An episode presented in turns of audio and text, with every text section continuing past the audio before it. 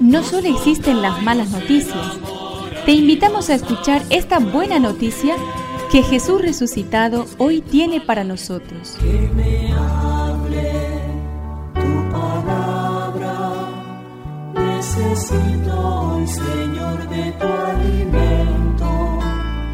Hoy en todo el mundo se escuchará esta palabra. Mateo 15 del 21 al 28. Jesús partió de allí y se retiró al país de Tiro y de Sidón. Entonces una mujer cananea que procedía de esa región comenzó a gritar, Señor, Hijo de David, ten piedad de mí. Mi hija está terriblemente atormentada por un demonio. Pero él no respondió nada. Sus discípulos se acercaron y le pidieron, Señor, atiéndela porque nos persigue con sus gritos. Jesús respondió, Yo he sido enviado solamente a las ovejas perdidas del pueblo de Israel. Pero la mujer fue a postrarse ante él y le dijo, Señor, socórreme. Jesús le dijo, No está bien tomar el pan de los hijos para tirárselo a los cachorros. Y ella respondió, Y sin embargo, Señor, los cachorros comen las migas que caen de la mesa de sus dueños.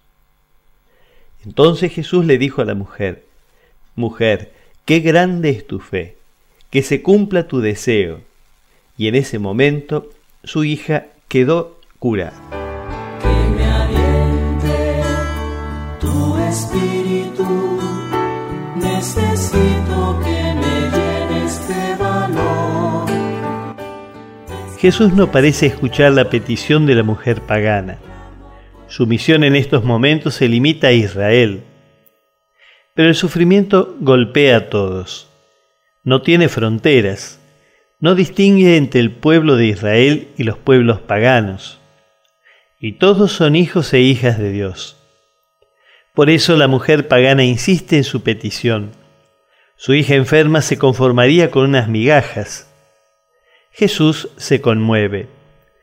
Mujer, qué grande es tu fe. Hágase como quieras. Lo que quiere esta mujer coincide con la voluntad de Dios.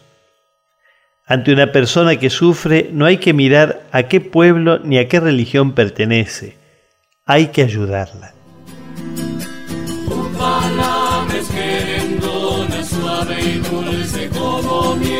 Es una contribución de la parroquia catedral para este año misionero diocesano.